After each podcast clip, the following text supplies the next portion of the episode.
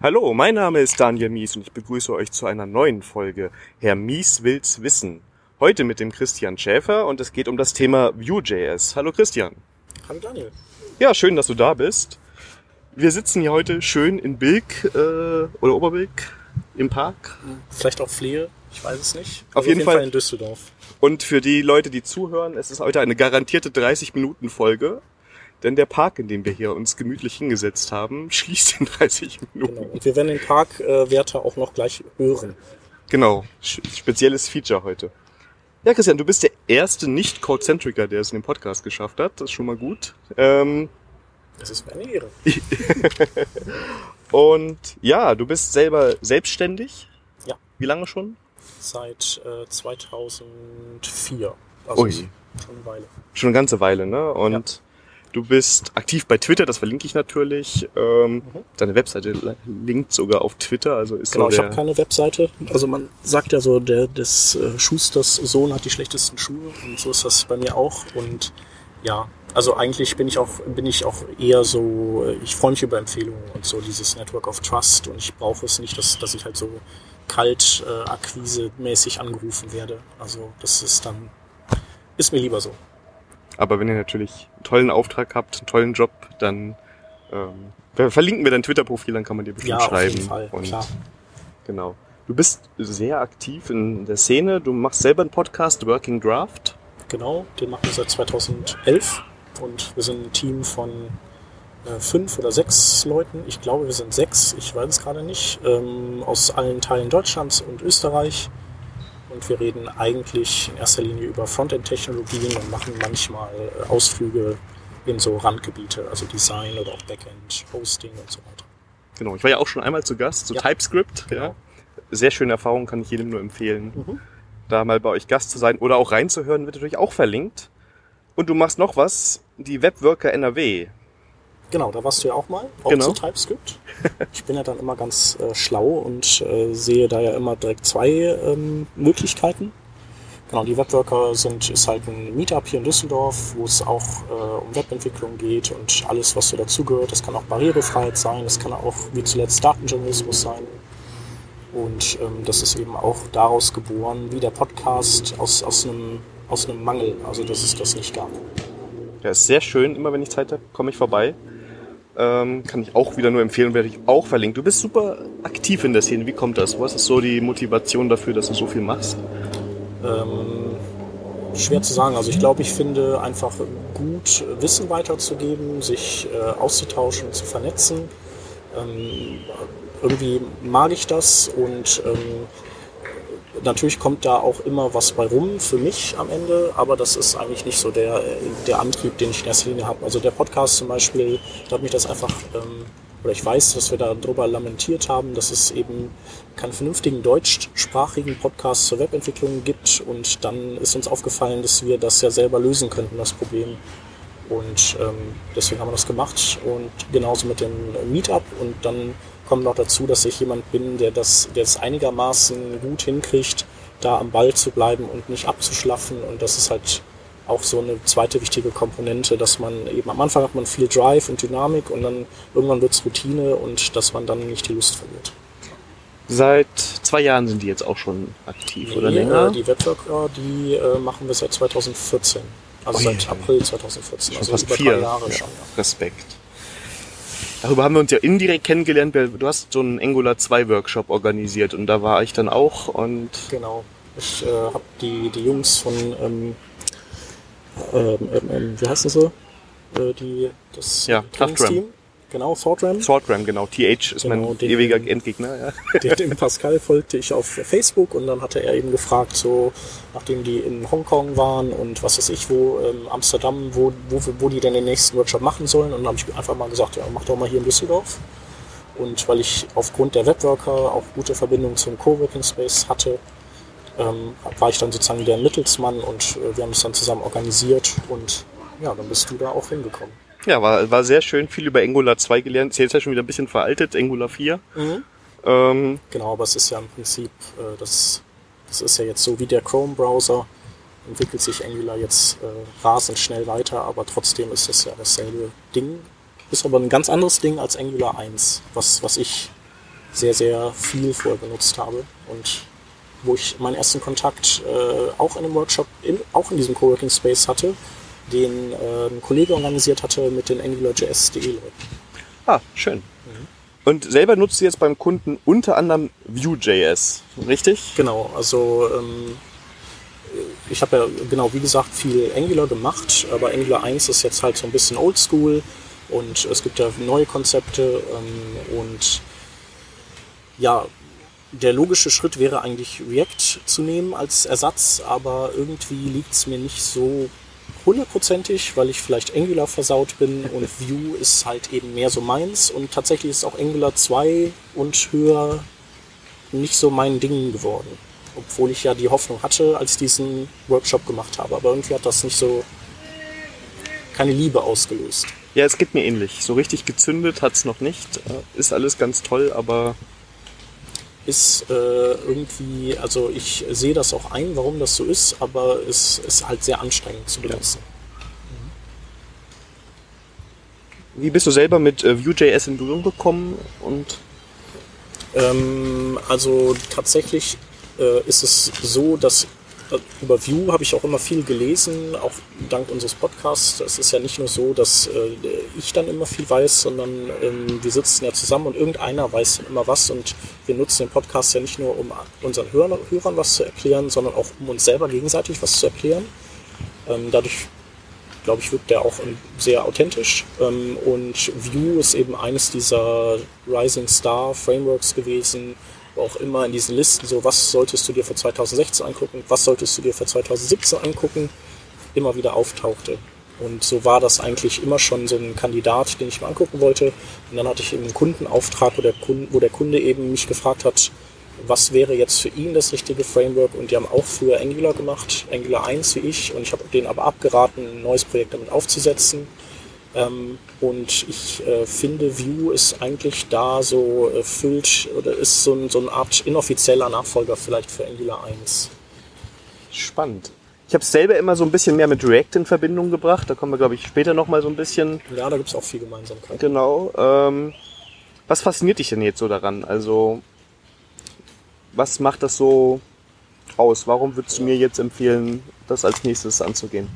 Genau, also ähm, grundsätzlich von seiner gesamten Art zu arbeiten ähnelt Vue total React ähm, und äh, auch weniger Angular 1. Ähm, was aber dann wie Angular 1 ist, ist das Templating-System. Also ähm, in React ist es ja so, dass du im Prinzip JavaScript schreibst und da so dein, dein HTML reinmischst und bei Vue wie bei Angular 1 ist es eben ein Markup, das du anreicherst mit speziellen Anweisungen. Ähm, bei Vue ist es eben alles mögliche mit V-. Und ähm, ja, irgendwie liegt mir das einfach mehr. Und vielleicht liegt das auch Leuten mehr, die ähm, nicht so in der JavaScript-Welt zu Hause sind. Das ist ja so einer der Vorteile, den, den, den man Angular zuspricht, dass eben auch jemand, äh, vielleicht ein Designer oder so, in diesen Templates arbeiten kann. Und das sehe ich bei Vue ähnlich. Das finde ich ganz schön. Okay, wir gehen gleich nochmal so ein bisschen ins Detail, was das jetzt so genau heißt, wo wir das so einordnen können, weil so ein paar Hörer sicherlich nicht so in der JavaScript-Welt unterwegs sind. Aber vielleicht ist hier genau dann das Richtige für die. Ja. Wenn du jetzt zurückdenkst, wie steigt man denn am besten in das Thema ein? Geht man auf die offizielle Webseite und geht da Tutorials durch oder hast du da noch andere Tipps? Ja, also ähm, die Webseite ist wirklich äh, super gut. Also Dokumentation ist hervorragend. Ähm, ich selber habe den Einstieg über, ähm, ja, über so eine Art Videotutorial gemacht. Ähm, das werden wir auch noch verlinken. Ähm, ich kann mich an seinen Namen nicht mehr erinnern, deswegen wir werden es verlinken, aber der äh, Mensch bringt reihenweise Tutorials zu ähm, SPA-Frameworks raus und unter anderem über Vue und der hat das wirklich toll erklärt. Das war so ein Video, wo ich am Anfang nicht so sicher war, ob ich es gut finden werde, aber je länger ich das geguckt habe, desto besser fand ich's. Und das war eigentlich, das war so, da bin ich echt mega schnell reingekommen und also ich glaube, länger als einen Tag brauchst du nicht, um mit Vue loslegen zu können. Ist jetzt so mal meine These. Okay. Vielleicht gilt das nicht für jeden, aber ich, ich fand es wirklich sehr, sehr einfach. Wenn du jetzt damit arbeitest, wie sieht es mit dem IDE-Support aus? Bei React brauche ich ja normalerweise irgendwas, was JSX kann. Ja. Bei AngularJS brauchte ich nur JavaScript und HTML. Wie ist das bei Vue? Also bei Vue fällt es sich da ähnlich zu React, ähm, wobei es so ist, dass du, äh, du, du hast zwei Möglichkeiten zu entwickeln. Also entweder du entwickelst klassisch in getrennten HTML, CSS und JavaScript-Bestandteilen, aber ähm, sinnvoller und empfohlen ist es, ähm, Vue, mit Vue-Files zu arbeiten und die mischen all die, diese drei Komponenten miteinander zusammen. Ähm, und dafür braucht man dann eben Syntax-Support in der IDE oder wäre, ist es schön, wenn man das hat. Ich bin äh, PHP Storm slash WebStorm Benutzer und da gibt es das seit, ich glaube seit Anfang des Jahres oder so eingebaut. Ich habe mich gestern ja schon ein bisschen darauf vorbereitet, was ich heute so fragen kann. Und für Visual Studio Code gibt es auf jeden Fall auch was. Das habe ich. Genau, also ich denke, äh, also es ist ja auch nicht neu und äh, Vue wird ja auch empfohlen von sehr schwergewichtigen ähm, ähm, ja, Influencern, zum Beispiel die Laravel-Leute oder der, der Laravel-Mensch, der steht total auf Vue und alle, die Laravel nutzen, die, sind, die schwenken auch auf Vue ein. Und dementsprechend ist der Support natürlich sehr gut. Jetzt hat ja überraschenderweise die JavaScript-Community so ein bisschen den Ruf, dass da sehr viele Dinge schnell mal entstehen und wieder verschwinden. Ich verstehe das überhaupt nicht. Ja? Niemals. Niemals. Ist alles sehr beständig. Ähm, wie sieht das aus? Warum ist Vue für dich keine Eintagsfliege? Also warum sollte man sich jetzt die Zeit investieren, bis in zwei Wochen der Nachfolger kommt? Oder kommt er gar nicht? Ähm, nee, das will ich gar nicht sagen. Also ausschließen kann man das ja nicht. Ähm, aber Vue steht halt nicht schlechter da als andere Frameworks, was das angeht. Ähm, und äh, also ich denke, das ist es äh, am ehesten ein Kandidat, der, der sich länger durchsetzen wird. So wie React auch so ein Kandidat ist. Also die, das wird jetzt auch nicht so mal eben schnell verschwinden. Aber trotzdem glaube ich, die, die, äh, so der, der Blick zurück zeigt halt, dass, dass in drei Jahren werden wir wieder mit anderen Dingen arbeiten. Okay, jetzt hast du mich schon mal überzeugt. Ich will damit loslegen. Wie sieht denn so ein Projekt aus? Wie starte ich so ein Projekt? Was macht man da? Lade ich mir Webpack runter und oder ein anderes Bildtool oder Angular hat eine Command-Line-Interface, glaube ich, dafür inzwischen oder Ember Genau. auch. Das ist ja auch so ein, so ein Trend, dass man äh, so Komplexität aus so äh, Start-Setups rausnimmt, indem man, ähm, indem diese Framework-Autoren äh, Kommandozeilenwerkzeuge anbieten. Ich glaube, angefangen haben ja die Ember-Leute damit. Dann haben die Angular-Leute das gut gefunden und sich eben äh, sozusagen abgeschaut, auch mit unter äh, Zuhilfenahme der Ember-Leute und das, den Weg schlagen jetzt auch die Vue-Leute ein. Es gibt also eine CLI und ähm, damit ist es eigentlich relativ easy loszustarten. Äh, du führst einfach ein äh, Kommando aus, äh, beantwortest ein paar Fragen und dann am Ende hast du dein funktionierendes Setup, wo auch Webpack konfiguriert ist, was, was ich, worüber ich sehr froh bin, weil Webpack ist so ein ganz, äh, also Webpack ist für mich ich muss aber auch sagen, ich habe mich da noch nicht irgendwie mit Muße mit befasst, aber mit Webpack möchte ich gerade nicht viel zu tun haben. Es soll einfach laufen. Und ähm, vielleicht das Einzige, was ich an so einem Setup dann gerne noch verändern würde, ist, ähm, für Webpack äh, würde ich und tue ich auch, dass ich einen äh, SAS-Compiler nachinstalliere, weil aus irgendeinem Grund ist es eben Standard CSS, was der dann haben will. Okay, das klingt jetzt, das führt mich zu meiner nächsten Frage und jetzt schon so halb beantwortet. Ähm, wenn ich mich so, mir die Toolings so angucke und zum Beispiel Create React App nehme, was ja jetzt so der vorgeschlagene Weg für React-Anwendungen ist, die verstecken ja alles vor dir. Also du hast ja ein paar NPM-Skripte, die dann laufen und die das im Hintergrund machen. Bei Vue.js ist das anders? Ähm, also ich, ich glaube, dass, äh, dass es äh, vom Gefühl her schon ähnlich ist. Also du kriegst halt äh, deine paar Befehle und dein Hirn wird jetzt nicht direkt überlastet mit Details. Ja. Du hast einen eigenen Entwicklungsserver auch, der dann Hot Reloading unterstützt. Das heißt, jedes Mal, wenn du irgendwas veränderst am CSS oder am JavaScript, wird das sozusagen nahtlos reingeladen. Äh, Nichtsdestotrotz hast du die Möglichkeit, in so einen Konfigurationsfolder dich äh, einzugraben und da verschiedene tiefe Wege dir zu, zu suchen und alles umzukonfigurieren, wenn dir danach ist. Also würdest du sagen, wenn ich das Standard-Setup damit zufrieden bin, alles super, ich starte und kann sofort loslegen, Aber wenn ich jetzt zum Beispiel SAS haben will, ist es auch verhältnismäßig einfach, da Genau. noch was einzubauen. Richtig. Also ähm, ich glaube, so die größte Schwierigkeit würde ich sehen, äh, in, in Webpack den, den irgendwie umzustricken, wenn man den nicht so haben will. Aber äh, eigentlich funktioniert er gut. Und alles andere, was man dann noch braucht, installiert man sich einfach über NPM oder Yarn oder was so gerade äh, der Paketmanager, der, der JavaScript-Paketmanager der Wahl ist. Genau, die wechseln sich ja inzwischen auch ab. Ne? Genau. Ähm, wenn wir uns jetzt nochmal so Vue.js angucken, du hast eben AngularJS erwähnt. AngularJS ist für mich immer so ein Seitenkonzept. Ne? Ich habe irgendwie Controller, die sind an eine Seite gebunden eigentlich primär. Ich habe noch Direktiven und Services, die können wir mal weglassen. Und bei React habe ich so verschachtelte Komponenten. Vue.js ist da wie?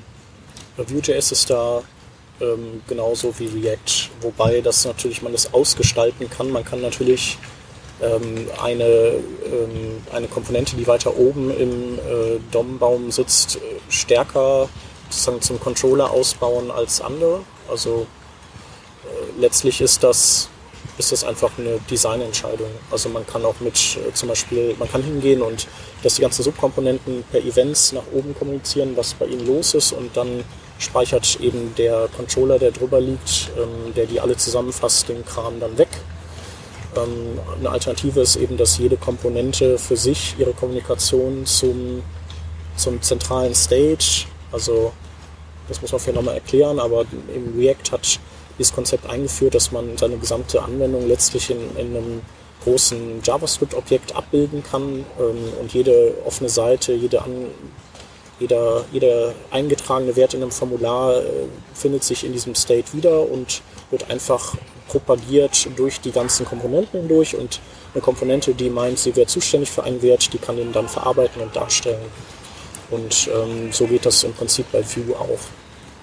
Also man Komponenten bekommen State von oben reingekippt und können dann ähm, auch diesen State selber wieder zurückschreiben. Klingt sehr nach React, so, wenn du das so beschreibst. Ja. Und du machst das jetzt auch so, wir haben es ja eben kurz mal skizziert, also du hast dann so eine View-Datei und da ist dann alles drin. Styling, Markup und quasi die Logik für diese Komponente. Genau. Ähm, also du, die, die sind äh, so in so Abschnitten gekapselt. Ähm, die, so Script ist in, in einem Script-Tag drin. Äh, Styles sind in einem Style-Tag, das dann vom äh, Type, äh, was war das? Text CSS ist das eine und dann kann man aber auch so ein SAS, so ein SAS, ah nee, Längen, genau, Längen ist das Attribut, was man dann setzen muss, wenn man dann SAS verwenden will und ähm, das alles findet sich in der View-Datei wieder und Webpack ist eben so verdrahtet, dass er die äh, parsen und verarbeiten kann. Und wer dann, wer aber sagt, ich finde das blöd, alles in einer Datei zu haben, was ja Vorteile, aber auch vielleicht auch Nachteile hat, ähm, Nachteil wäre, dass man vielleicht äh, das HTML sehen will, dass man in CSS stylt und kann man in seiner IDE einen Splitscreen mit der gleichen Datei machen oder man trennt das eben in verschiedene Dateien auf. Das geht auch und dann würde man dies, das Skript per Source auslagern. Man würde die Styles per, äh, auch per, ähm, per Link-Href auslagern. Das funktioniert dann auch. Ich glaube, Also- das HTML kann man auslagern. Ich weiß nicht, ob das ein HTML-Import ist, also so ein Web Components-Ding. Also, aber man hört schon, ich, ich bin damit zufrieden. Also für mich ist das in Ordnung. Ich finde das gut, dass es in einer Datei ist. Also lässt sich auch gut damit arbeiten, für dich Ja. jetzt so. Genau. Und wie gesagt, also wenn ich jetzt gleichzeitig Achtung, wir schließen in 10 Minuten. Der Park schließt in 10 Minuten. Das angesprochene Fe- schließt Feature, in ja. 10 Minuten. Genau, also wenn ich gleichzeitig CSS und HTML sehen möchte, dann kann ich in meiner IDE einen Splitscreen auf die gleiche Datei machen, wo ich an unterschiedlichen Stellen dann hingescrollt bin. Ich denke, das können viele IDEs, nehme ich mal. Ja, doch, also würde ich auch sagen, dass das irgendwo geht. Ähm, du hast eben jetzt schon so ein bisschen was erzählt, wo so die Geschäftslogik ist. Ne? Also das ist dann wie, wie Redux oder ist das Redux? Wie wird das bei Vue gemacht? Genau, also bei äh, React heißt es Redux, bei Vue heißt es Vuex. ähm, und es ist einfach eine, eine weitere Komponente, die man hinzuinstalliert. Äh, es gibt ein, äh, genauso die ganzen anderen bekannten Komponenten, die man so braucht, ein Router, äh, ein HTTP-Modul, ähm, so, ja, es kommt halt in Einzelteilen und ähm, man holt sich dazu, was man möchte. Also muss man jetzt auch, wenn man Sachen dazu holen will, immer so die View-Lösung holen. Also ich habe gerade so ein HTTP-Modul gehört. Das erinnert mich jetzt so an so Cycle.js oder sowas, wo du immer so eine spezielle Library brauchst, die dann, nur die kann dann so richtig mit dem System zusammenarbeiten. Oder kannst du eigentlich alles da, wenn ich jetzt Nee, Redux also- nutzen wollte, könnte ich das auch nutzen? Kannst, kannst du kannst du wahrscheinlich machen. Ähm, bei den anderen Komponenten äh, sollte das äh, sowieso gehen. Bei Angular ging das ja früher nicht, weil Angular ähm, hat ja das Problem, dass die immer einen Trigger brauchten, wenn die ähm, äh, wenn die sozusagen den ihren State updaten mussten und darum äh, mussten die ihre eigenen Angular-Sachen haben, die dann bei asynchronen Geschichten ähm, Angular anstoßen, seine Berechnung durchzuführen. Ich glaube, das war so erstmal der primäre Grund, warum Angular seine eigenen Sachen da brauchte. Und ähm, bei den anderen Dingen ist es so, dass die ja, dass die komplett anders arbeiten und darum kann man einsetzen, was man will. Man muss einfach irgendwann mit speziellen ähm, Methoden einfach den State aktualisieren. Und wenn der State aktualisiert ist, dann aktualisiert sich der Rest automatisch. Und auf welchem Weg man das macht, das bleibt einem selber überlassen. Und dementsprechend kann man auch eine Library nehmen, die man möchte. Das ist ja schon mal gut. Also ich bin ja immer. Also wenn ich so fest gebunden bin an eigene Libraries, dann stößt man schnell irgendwie so an Hindernisse. Ja, Nutzt du immer den, die View-speziellen Libraries, die du jetzt erwähnt hast, oder? habe ich bisher gemacht, ja. Weil ich eigentlich bisher auch damit zufrieden war. Ähm, ja, ich habe jetzt keine, ich habe die, das waren jetzt keine über Jahre laufenden Projekte. Dafür ist Vue ja auch noch nicht alt genug. Ähm, ja, die werden auch ihre Problemzonen haben wahrscheinlich an irgendeiner Stelle. Die, aber ich bin noch nicht auf die gestoßen und bin bisher zufrieden. Also acht Jahre View-Erfahrung ist im CV noch nicht möglich, ne? Ja, schwierig. genau. Hundejahre vielleicht. Ja, ähm, was ich immer wichtig finde, also ich bin, ich habe immer Google offen, Stack Overflow. Wahrscheinlich, vielleicht ist ja bei Vue.js anders, aber bei den Frameworks, die ich nutze, stößt mir ja immer mal wieder gerne auf Probleme. Äh, wie ist da so die, der Support im Netz? Gibt es eine aktive Community? Wie ist Stack Overflow? So, wenn du einen Fehler hast, wo guckst du? Wenn ich einen Fehler habe, wo gucke ich? Also tatsächlich gucke ich, lande ich meistens eher bei der Dokumentation von Vue. Ähm, aber generell äh, fällt es einem nicht schwer, da was zu finden. Was eben daran liegt, dass Vue ja auch einen gewissen Hype erzeugt. Also auch, ich hatte mal irgendwann eine Google Trends Kurve gesehen und da kann man auch ganz klar sehen, dass Vue halt, äh, dass das so Hockeystick-mäßig gerade hochgeht und ja, die Leute beschäftigen sich einfach damit. Also es ist auch äh, nicht so wie bei Angular war es ja auch immer so, Stack Overflow, ganz viele Antworten zu Angular, ähm, aber wenn das irgendwie älter als ein Jahr war, dann muss, durfte, musste man das sofort wieder zumachen, weil überhaupt nichts mehr funktionierte von dem, was Ja. da drin stand. Ja. Und bei Vue sind sie jetzt bei Version 2 und äh, dabei bleibt es auch erstmal. Also da wird jetzt nicht, äh, nicht grundlegend irgendwie alles auf den Kopf gestellt. Das ist ja auch schon mal wichtig. Also gerade das, was du jetzt ansprichst, also wenn ich an die Angular.js-Zeiten zurückdenke, wie viele verschiedene Möglichkeiten es da gab, Mhm. Dinge und Probleme zu lösen. Ja. Ähm, Das war leider nicht opinionated genug. was war denn so jetzt in der täglichen Arbeit so die, die größten Probleme, die du mit Vue hattest? Ähm, also was ich bei den ganzen neuen Frameworks ein bisschen anstrengend finde, die setzen ja alle auf ES6 auf und auf äh, Module und Webpack und so, ist, dass man, dass man immer sehr, äh, also ständig mit äh, Importieren beschäftigt ist. Das äh, nervt mich persönlich, aber vielleicht äh, macht wen, irgendwem das auch Freude. Das fand ich bei Angular dann irgendwie mit dem Dependency Management ein bisschen entspannter, aber es das heißt jetzt nicht, dass Angular das super gemacht hätte. Ähm, und ansonsten, ja, was irritiert mich, also ähm, Vue nutzt sehr stark die äh, ES6 Arrow-Notation, auch äh, hinsichtlich der, der, was halt this gerade darstellt.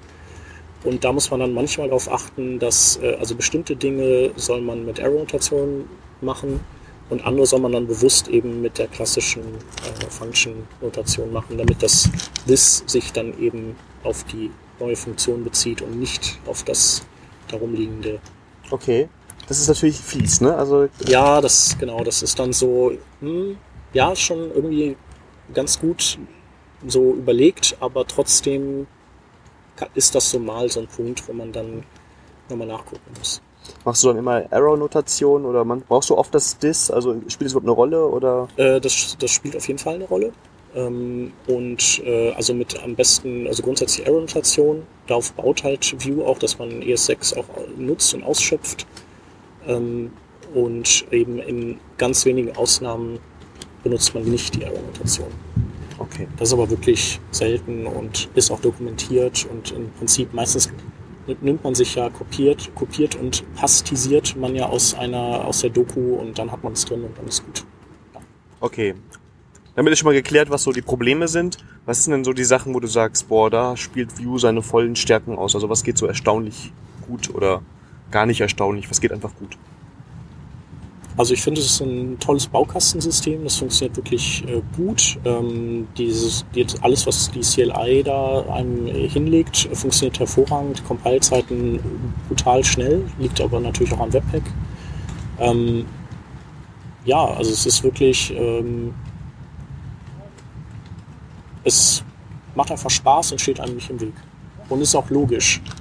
Also ähm, ich definiere Komponenten, ich äh, melde die an sozusagen als äh, Custom Elements. Äh, idealerweise nutzt man dann auch HTML-Tags äh, mit Bindestrich und dann kann ich eben Komponenten in Komponenten verschachteln, ähnlich wie das mit Web Components gehen würde, äh, nur dass eben View sich um den, um den Lifecycle kümmert. Okay, also heute sind wir richtig schnell durch, aber wie gesagt, in wenigen Minuten schließt auch der Park und bevor wir ja ausbrechen müssen oder vertrieben werden, ähm, wir sind wir richtig schnell durch, aber ich glaube, wir haben mal so einen, so einen Überblick bekommen. Ich hoffe. Ich, ich hoffe auch. Was muss ich denn noch zur Vue.js unbedingt wissen, ähm, was ich jetzt noch nicht gefragt habe? Was muss man zu Vue.js wissen? Eigentlich nichts. Also ich denke, äh, mit dem Rüstzeug, das ich eben genannt habe, ähm, das Video würde ich ganz, äh, würde ich wärmstens empfehlen, ähm, weil das kann man ja auch mit anderthalbfach gucken, das habe ich gemacht und dann ist man noch schneller drin. Ähm, und der offiziellen Doku sollte man eigentlich schon ganz relativ weit kommen. Und also wie gesagt, ich denke, wenn man sich einen Tag Zeit lässt, also bei Angular hat es äh, ewig gedauert, bis ich das gecheckt habe. Aber wenn man sich äh, das bisschen Zeit nimmt ähm, und sich äh, und vielleicht, äh, weiß ich nicht, vielleicht hat man ja auch eine kleine Anwendung, die nicht total mega kritisch ist, die man umsetzen kann oder eine To-Do-Anwendung, das ist ja auch mal so ein klassisches Ding, dann äh, hat man das eigentlich relativ schnell drauf und dann ja, also man kann natürlich weiter React auch benutzen und man kann ja auch mal wieder in Angular reinschnuppern, wenn wieder eine neue Version raus ist. Ähm, ich glaube, es gibt ja nicht so die eine Wahrheit. Ich denke, wichtig ist nur, dass man eins dieser Frameworks nutzt weil die, ein, weil die auch eine gewisse Daseinsberechtigung haben und einem das Leben leichter machen und moderne Programmierung ermöglichen. Sehr schön. Christian, dann danke ich dir schon mal für die kompakte Fragerunde. Ich schaue auf die Uhr, 28 Minuten, wir schaffen vielleicht echt die 30. Ja. ähm, ja, was wollte ich noch sagen? In der nächsten Folge ist der Johannes Edmeier da, ist wieder ein Kollege, ne, mhm. damit sich die Hörer nicht so verwirrt sind. Mhm. Der erzählt was zu Spring Boot. Spring Boot. Das ja. sagt mir gar nichts. Das macht, äh, da bist du, ja, ist so, ist so ein Java-Framework, mit dem okay. du klassische okay, Java-Anwendungen, äh, Server-Anwendungen schreiben kannst. Und was es genau ist, hörst du dich auch in der Folge, die dann zwei Wochen nach dieser Folge kommt. Ähm, ja, wenn euch die Folge gefallen hat, dann könnt ihr bei iTunes eine Rezension hinterlassen oder bei Twitter schreiben. Ihr erreicht den Podcast und mich unter der Daniel Mies. Ihr könnt bei GitHub in dem Issue, den ich anlegen werde, kommentieren. Auch Kritik. Bei iTunes bitte nur positive 5-Sterne-Bewertungen. Klar. Und auch nicht vier. Nein, fünf. Anders geht's nicht. Und ja, ich danke euch für eure Zeit und Christian dir, dass du dir die Zeit hier genommen hast in diesem ja, idyllischen kleinen dir. Park. Ja, und jetzt werden wir mal schauen, dass wir äh, uns verdünnisieren, bevor der Wärter hier uns einsperrt. Genau. Ja, vielen Dank und dann bis zur nächsten Folge. Tschüss. Tschüss.